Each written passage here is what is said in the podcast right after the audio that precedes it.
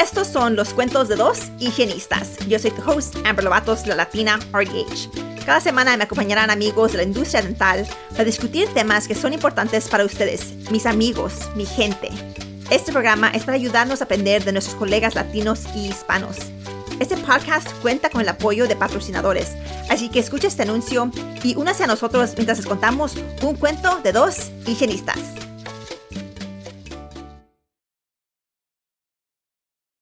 Bienvenidos de regreso a un cuento de dos higienistas. Yo soy Amber Lovatos, yo soy tu host. Hoy estoy aquí con la princesa Perio, Perio Princess, la doctora Yvette Carrillo. Gracias por estar aquí con nosotros hoy. Gracias por tenerme. Buenos, buenos días.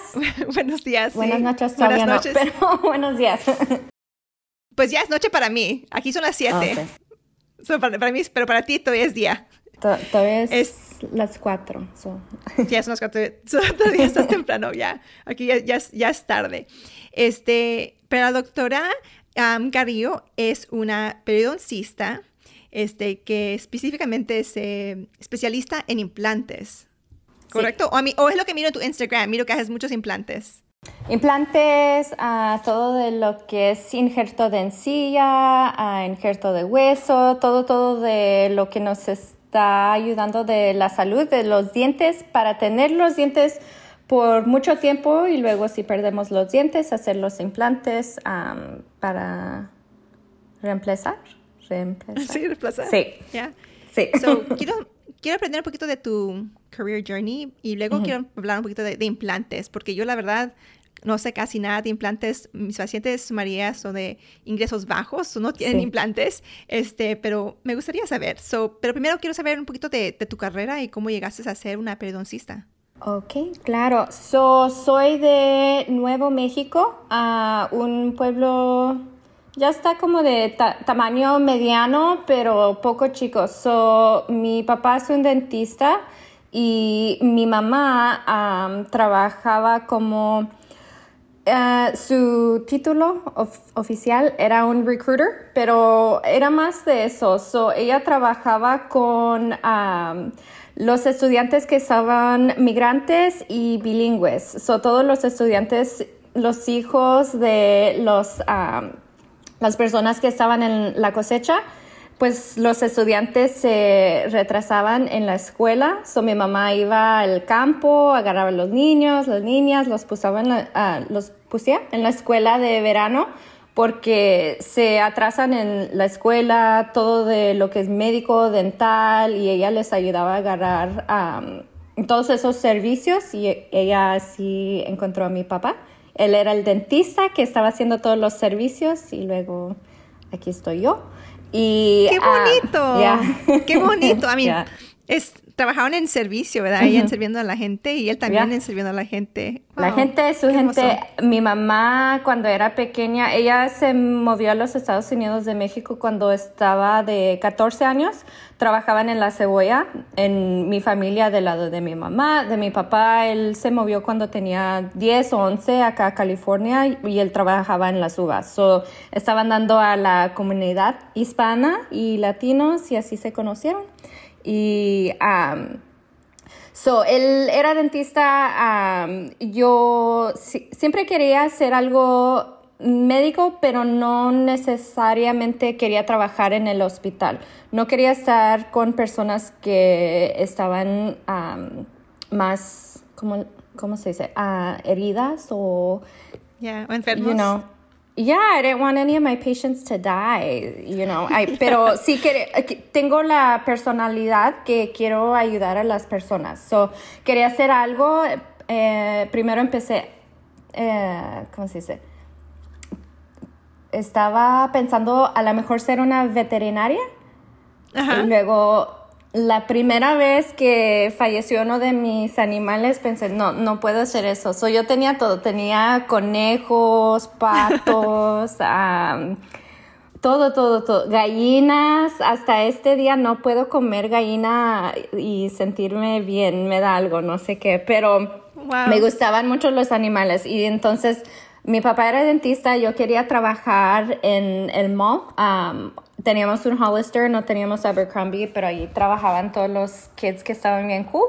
So yo quería trabajar allí. mi papá dijo, no, vas a trabajar en mi oficina y si quieres un trabajo, yo te doy trabajo. Y, ok, así empecé en el laboratorio de él y luego también llamando las seguranzas, mirando si los pacientes pueden tomar radios X, las limpiezas, todo eso. Y empecé con él y, no sé, él practica, hace de todo. Hace root canals, hace coronas, hace casos cosméticos. yo pensé que todos los dentistas eran así y no es el caso. So, desde entonces ya tenía en la mente, me gustaba, me gustaba lo que hacía él y trabajando en el laboratorio. No me gustaba mucho eso, pero sí me gustaba uh, que ya sabía que quería ser dentista. So, uh, también quería ir a la escuela que fue el, uh, cuando es Loma Linda, acá en California. Y quería ir a esa escuela porque es, tienen un component donde dan servicio, mucho servicio, muchos mission trips, dando mucho a las personas que no pueden ir al dentista, que no tienen dinero, la comunidad que tienen homeless population. So me gustaban eso y luego también es una escuela privada, so tienen un aspecto de fe. So me gustaba todo eso de la escuela, era buena escuela y apliqué a muchas, muchas escuelas porque no quería ir solamente a la escuela o no quería que otras personas iban a decir que nomás me aceptaron a esa escuela porque mi papá. So, Yo quería mm. decir, no, tenía todas esas oportunidades, pero yo quise esto y no sé, me costó mucho dinero para estar tan aferrada, yo creo, para hacer eso, pero lo hice. Y luego... Mm. Vamos a hablar de eso un, segundo. porque pues dices cuánto tú, cuánto tú debes este, de la escuela. Oh, ya, ya, ya, ya. ¿Ocho, mil? No, no, no, no. Ochocientos mil. Ochocientos mil. Casi un millón de dólares de deuda de la escuela. So, Mi esposo debe quinientos mil. Ya, un poquito, creo que un poquito más de quinientos mil. Siento como que nunca vamos a terminar de tener esa deuda. No, no, es, es, es tan imposible. Eso, las personas que no le gustan ayudar a otras personas, que no tienen el corazón, que empiezan a pensar que, oh, voy a hacer esto, voy a hacer tanto dinero, lo estoy haciendo para el dinero. No, es, no es imposible pagar la deuda, pero es mucha deuda. Tiene que tener uno la pasión para hacer lo que estamos haciendo porque es un investo. una inversión. Sí, en la carrera, la escuela, los años. Sí, es mucho. Mm. Es, ya, es difícil, yo creo. Y sí creo que tienes que tener, porque es interesante, hay días que mi esposo es un dentista general sí. y hay días que yo hago más dinero que él. Oh, Y yo no tengo I mean, no de clinical hygienist, no como higienista clínica, pero en mis otras cosas que hago, hay días que hago yo más dinero que él. Claro. Y este, y yo no tengo esa deuda, you know? Sí, sí, sí. Um, pero él puede hacer más y sí le encanta su profesión, ¿verdad? Y igual a mí, me encanta poder hacer lo que yo hago, pero creo que tiene que haber un balance, ¿verdad? Tanta deuda para un degree, ya, es, es demasiado, es demasiado. Pero ese es otro tema. Ok, so fuiste a Noma Linda. So fui, fui a Loma Linda, de allí y luego era otro mundo. Hay especialidades de todo. No sabía nada, no sabía que había ortodontistas, que había endodontistas, periodontistas y toda especial la lo tienen allí en Loma Linda. So, cada especial está allí. Hasta anestesia cuál es una de las nuevas, también lo tienen allí en Loma Linda. Y no sé, algo como algo tenía adentro que me, me gustaba tanta, tanta esa clase, no era como estaba aprendiendo, pero nomás lo sabía. Todas las otras clases estaba, era difícil, las, las clases, el tiempo, estudiando, todas las pruebas, era mucho. Y veniendo de un pueblo chiquito y luego, es, lo está, es una ciudad más, más grande que de, you know, de allí, luego moviendo de una ciudad, un estado, no tenía mis papás, mis amigos, era bien difícil. Pero me encantaba todo de lo que tiene de, para ser un periodontista tiene que saber uno mucho de la salud del paciente. So, diabetes, hay muchos um, systemic illnesses. Yeah. Yeah. ¿Enfermedades sistémicas? Sí, sistémicas, um, autoimmune diseases que tienen que ver con la encía. Estrés, todo, todo, todo, todo lo puede ver uno en la encía.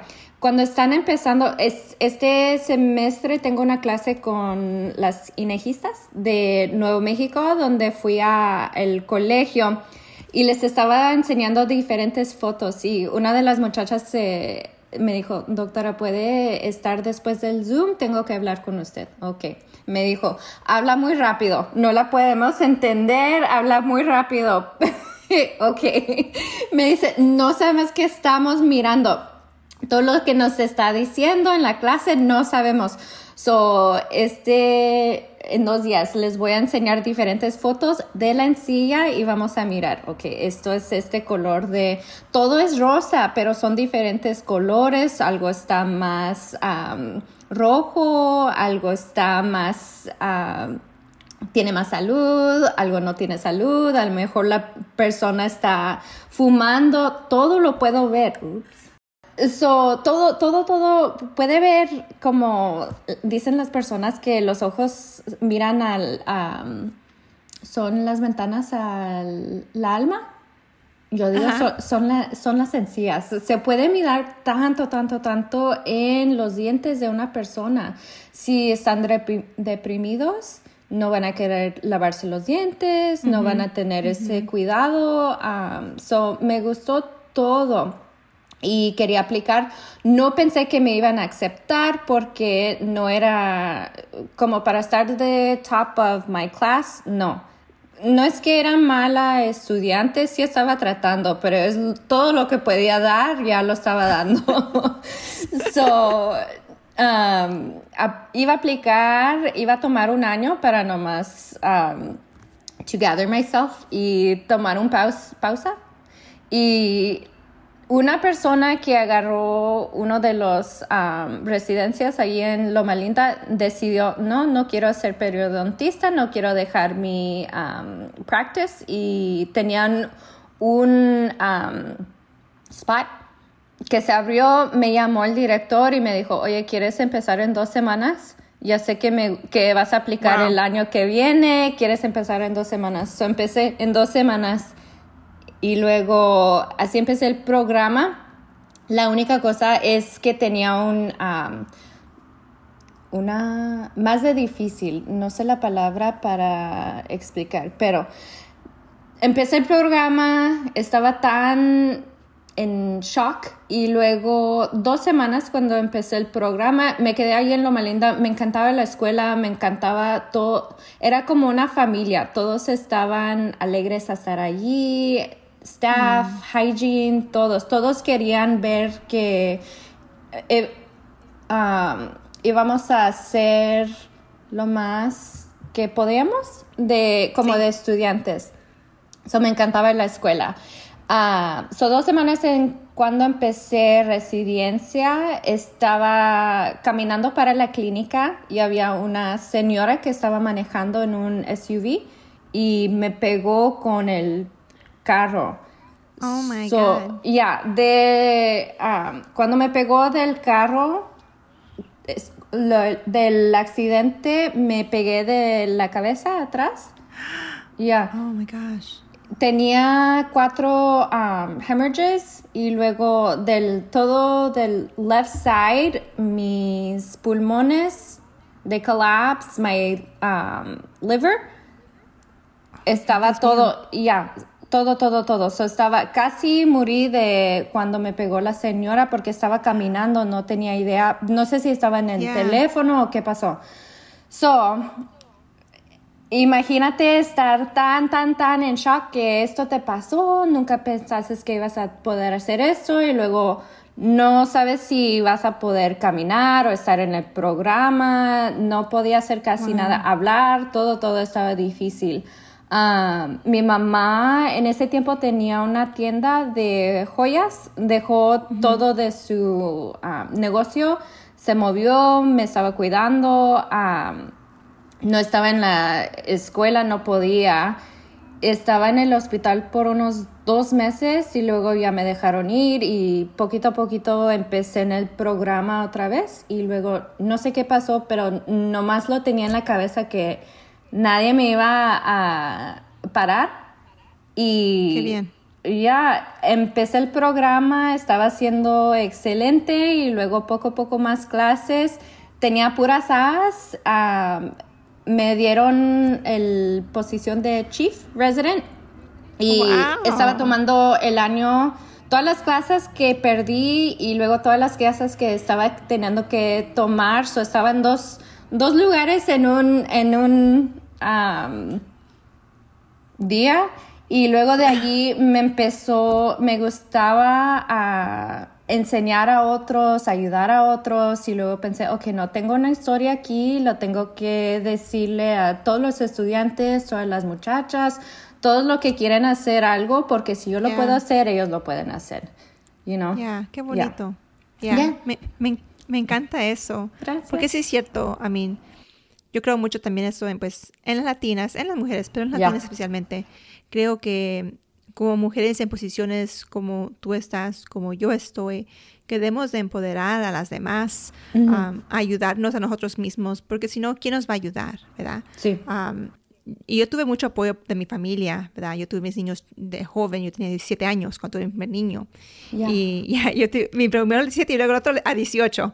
Este, y pero, y fui la primera en mi familia de ir al colegio, de graduarme del colegio. Este, y en parte de eso fue porque yo decidí que iba a ir against social norms, ¿verdad? Que no, no me iba a casar, que no iba a hacer lo que, la sociedad quería que yo hiciera. Um, pero también tuve mucho apoyo de mi familia. Este, pero también decirle a las otras latinas que ellas pueden hacer lo mismo, ¿verdad? Sí. Um, que ellos pueden hacer lo que, pueden ser doctoras, ¿verdad? pueden hacer oradoras, lo que ellos quieran. Um, pero un poquito del chisme. ¿Qué le pasó a la señora que te atropelló? Ah, ¿Qué le hicieron a la señora? So, desde allí tenía una amiga y mi amiga me estaba ayudando. Me dijo, ok, necesitas terapia, yo te voy a ayudar. Ella es como mi big sister in Peru. Hasta este día somos las mejores amigas. So, empecé terapia. Llegué a terapia y me dijo la terapista. la misma cosa. Me dijo, ¿qué pasó a la señora? Pues no sé. No, se me hace que la, muchas personas quieren estar enojadas o enojados a lo que, que estaba pasando, estaban en el teléfono. No sé por qué, pero desde el día que me pasó eso, nunca tenía, como en el corazón, no sentía que tenía la intención para hacer eso, you know, no pensé que era su intención. So, tenía abogado porque, you know, estaba en el hospital por dos meses, casi me morí, bla, bla, bla. El abogado sabía quién era la señora. Entonces empecé, me sentía poco asustada y luego me dijo, trabaja en la escuela dental. empecé, oh, no. Oh, ya. So, tenía poco de miedo porque nunca me habló, no me dijo sorry, no se bajó del coche. Cuando le cuando pasó todo. Eh, se, estaba en el coche y no se quería bajar, estaba como en shock ella que le pasó eso. So, no sé, a lo mejor un día hablamos, pero no, no, nunca me enojé, ya de, desde el principio le, ¿cómo se dice? I forgave her. Yeah, es bonito no tener rencor. Es bonito no tener rencor, ¿verdad? Um, yeah, good for you. Thank este, you. y ahora eres periodoncista, ¿Sí? trabajas muchos con implantes. Sí. Este, primero, I mean, la primera pregunta, I guess before we get into implants, quería saber, generalmente, ¿cuándo debemos nosotros como higienistas o dentistas referir, referir a un periodoncista? Um, para perio? Si alguien si tiene periodontitis, ¿en qué nivel decimos, ok, ahora esto ya es demasiado para nosotros, necesitamos referir al paciente? Sí. Ah, quiero decir siempre. Casi siempre. No, necesitamos más periodontistas. So, practico como en dos mundos. en Nuevo México, antes trabajaba con mi papá. unos dos o tres días al mes. ahorita vivo en San Diego, en California. So, practico aquí en La Joya y luego en Nuevo México, también allí con mi papá. Aquí en San Diego hay 55 periodontistas. Allá en Nuevo México hay 8. En todo el estado, 8. Ya. ¡Wow! No hay, no hay escuela dental. Hay dos escuelas de hygiene. yo soy uno de los only doctors en la escuela de hygiene y yo vivo acá. So, imagínate acá en Zoom, estoy tratando de mirar los radios X, todo en Nuevo México es uno de los estados con los más casos de periodontitis en los Estados Unidos, porque mayoría de hispanos viven allí también. So, ni hay especiales para referir allí. So, ¿qué van a hacer las uh, right? There's no one to refer to. como acá hay 55, so diferente de practicar. Pero So, las personas que tienen diabetes, las personas que tienen ah, condiciones con el corazón, las personas que tienen mucho estrés, con COVID todo cambió, todo cambió, todo estaba enseñando en las encías, personas estaban quebrando dientes más, so estoy, yeah, overworked right now, you know. personas vamos a decir, tienes un paciente la primera vez, la primera vez, uh, la primera vez a, ver ese paciente, si tienen bolsillas que son 3, 4, 1, 5, tienen sangre, empiezan con SRP, empiezan con OHI, hablando con el paciente, qué pasó, por qué no vienes al dentista, todos los dentistas son malos, ¿verdad? Perdón, no todos somos así, dame una chance. so, si no están o si tienen las bolsillas más peor, haciendo SRP en veces no va a hacer nada. So, en veces unos pacientes los recomiendo agarrar la um, cirugía ya, like, right off the bat. Pero si tienen años en no ver a alguien, entonces empezar allí, porque ¿cómo vamos a saber si van a venir después de la cirugía, van a venir a las limpiezas, van a hacer caso a lo que le estamos recomendando? O en veces también ustedes son como el quarterback de todos, porque bien a los pacientes, la encía, long term, hasta ahora tenemos unos pacientes acá que todo estaba bien y luego with COVID nomás se fue downhill, you know? So, quiero decir que casi, casi todos. Si imagina uno que más de medio de la población de los Estados Unidos tiene alguna forma de perio, pues casi todos de los pacientes deben de andar en, you know, una recall system, tight recall system. Esa no era la respuesta que pensé que ibas a dar, pero me gustó esa respuesta. A mí, porque ya es cierto, porque muchas veces pensamos, o oh, si tienen un, ya una encía, un pocket de cualquier número, entonces en ese momento refieres, pero referirlos es el principio. Yo realmente creo en la práctica de prevención, no de acción. No quiero, ¿verdad? No quiero llegar al, punto yo, mis, yo misma, que esté yo tan enferma que ahora tenemos que actuar. Prefiero prevenir. Y creo que los pacientes merecen, merecen igual, de, merecen la oportunidad de, de escoger de choice. O sea, que tú les des la opción de poder ir a, ver un especialista o recibir el tratamiento que necesitan y ellos deciden. Pero si uno le quitamos la oportunidad, no le ofrecemos eso, um, ya eso es injusticia, ¿verdad? Eso no es, no es justo para la gente. Um, so me gusta eso. Este, ok, so back to que yo no sé casi nada de implantes. Sí. Vamos a hablar de perioimplantitis. ¿Qué, qué son las señales de perioimplantitis?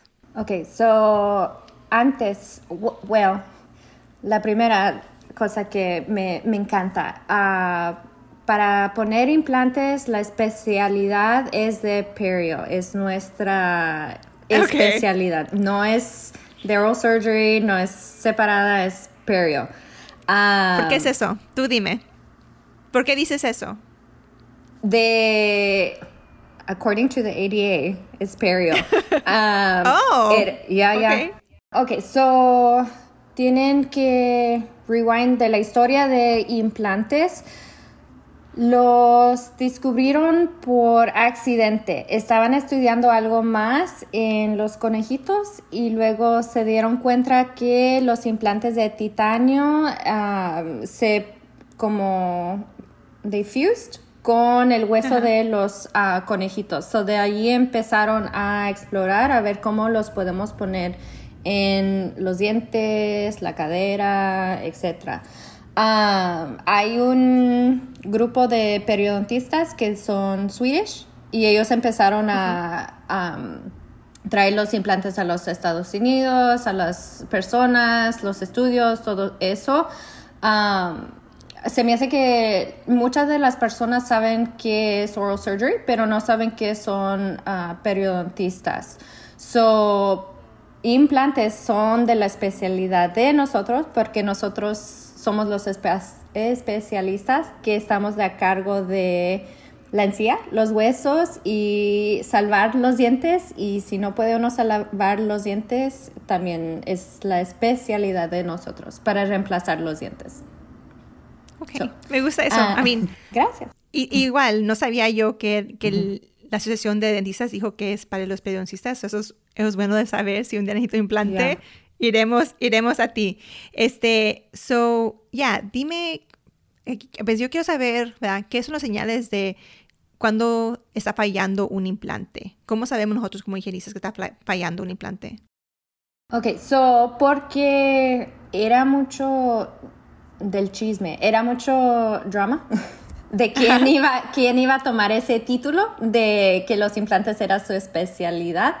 Ah, ya cuando decimos, ok, es de perio, eh, hace dos años que empezamos la clasificación, cuando cambiamos todo de las clasificaciones, también incluimos a implantes. So va a ser periimplantitis o periimplant mucositis. So, los implantes son buenos para reemplazar los dientes, pero es diferente, no es el diente de uno, no tiene ligamentos, no tiene el blood supply que tiene el diente, no tiene el sistema eh, em, inmuno, no, immune. No sé. Ajá. Immune. Sure. We're going Selena with the Spanglish. Yeah, that's uh, okay. For the podcast. Uh, so no tienen todos los defensas, defensas que tienen los dientes. sí. So la encía que está cubriendo los implantes está más débil de la encía de los dientes. So, si está estrés, si no están usando el hilo dental, se puede inflamar. Eso va a ser periimplant mucositis. Cuando empieza uno a, y empieza con el pérdida de hueso, va a ser periimplantitis. Ah, después de allí, depende a quién le preguntas, pero vas a agarrar como 50 diferentes respuestas a cómo podemos salvar los implantes, si los podemos salvar, no los podemos salvar, qué lo está causando, es el uh, cement, no es el cement, es el paciente, es una reacción alérgica. Todavía no sabemos todo, todo de lo que es de implantes, especialmente los que son más modernos. Siempre está cambiando la tecnología, los, estamos aprendiendo más de los sistemas de inmuno, em, Inmuno, ajá. I'll get that word one day. Ah, de los pacientes, so, todavía estamos aprendiendo mucho, pero ya cuando tiene pérdida de hueso ya es periimplantitis. Ok. Y luego, ¿cuándo es um, perimucositis? Cuando nomás es, es la encía, nomás en la encía, oh, inflamación. So, como gingivitis, mucositis. Oh, ok, ok. Sí, estoy aprendiendo mucho hoy. Ah, este, ¿Y cómo nosotros como higienistas debemos de cuidar a un implante? How would we like um, scale or yeah, treat un implante cuando, cuando tenga un paciente que tenga implantes? ¿Qué debemos hacer nosotros como higienistas en nuestra cita? Ok, so siempre, siempre un año, un PA. Quiero ver todo, todo, todo. Quiero ver el implante, quiero ver el hueso, quiero ver si está cambiando, no está cambiando. quiero ver la encía. Antes pensábamos que poner el implante en hueso ah, sano es lo que necesitábamos, pero ahora estamos aprendiendo que también necesitan la encía con más keratin y más volumen. So, también necesitan muchos de esos pacientes injertos de encía también, no nomás de hueso. So, tenemos que oh. mirar, como estamos mirando la encía, tenemos que mirar el uh, mucogingival junction, el color de la encía, que todo esté um, saludable para el paciente y luego unos doctores van a hacer, van a decir sí probe, unos van a decir no, don't probe porque el implante, la conexión es diferente con el implante de como, como tienen los dientes, es más débil. So los pockets van a ser ah, más higher. es natural. Ah, como si tiene un implante 5, 4, 5, no necesariamente es como un paciente que tiene 5, 4, 5 en un diente. Es diferente la conexión. So, si nomás necesitamos un baseline de ese paciente para ver que lo está manteniendo, manteniendo, o no. Sí. Y luego también, porque la conexión es más débil, la fuerza que estamos usando el probe es diferente. No tenemos que usar tanta fuerza ah, en el implante de como usamos de los dientes. Y antes decíamos que necesitábamos um, instrumentos o probes de plástico.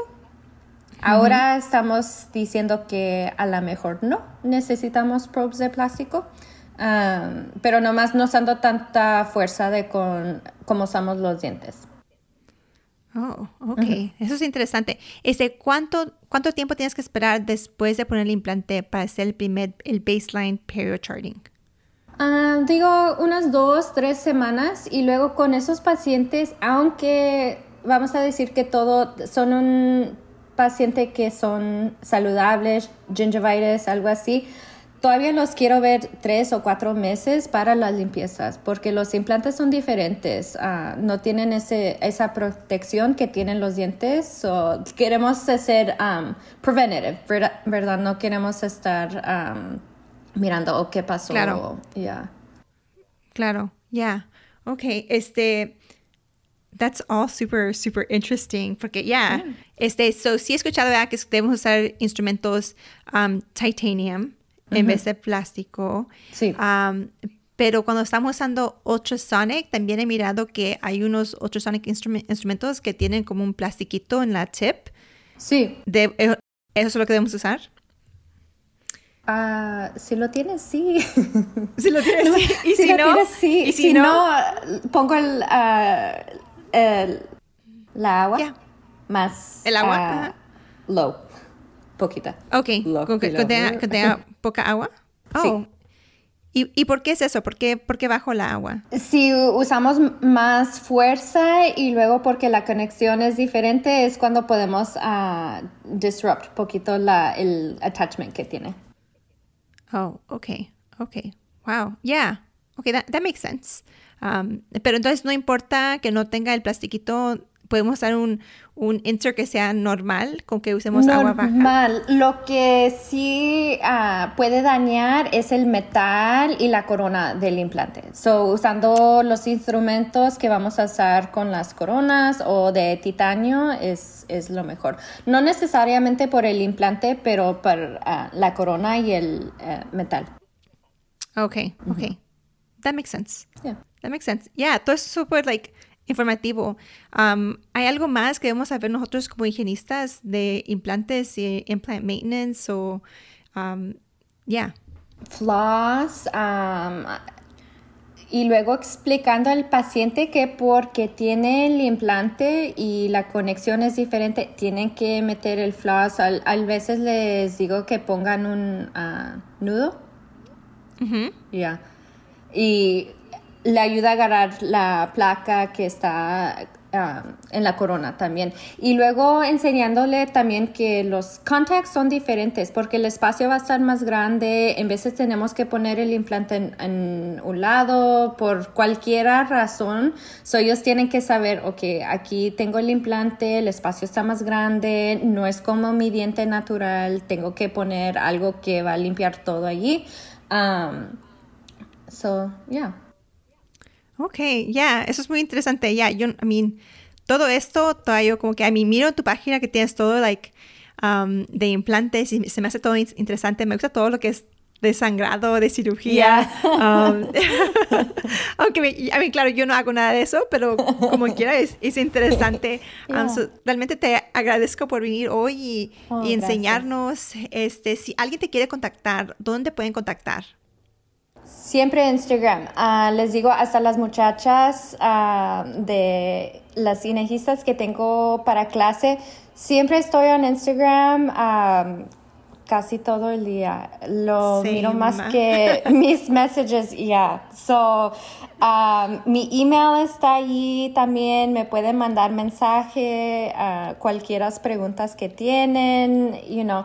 La cosa con escuela, cualquier escuela, nomás no tenemos mucho tiempo, hasta con las muchachas que tengo, tengo seis estudiantes ahorita, no tengo bastante tiempo en esas dos horas y los cuatro meses para decirle todo, todo, todo lo que aprendí, lo que he aprendido, lo que aprendí ya en la clínica con pacientes, experiencia, diferentes pacientes, diferentes, practicando en diferentes ciudades.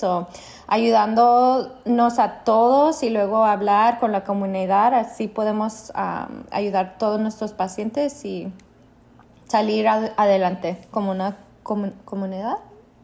Ya, yeah. como una comunidad. Ya, me gusta todo eso. Este, ok, so ustedes busquen a la doctora en perio.princess en Instagram y nos veremos nosotros el próximo martes. Gracias, adiós. Bye.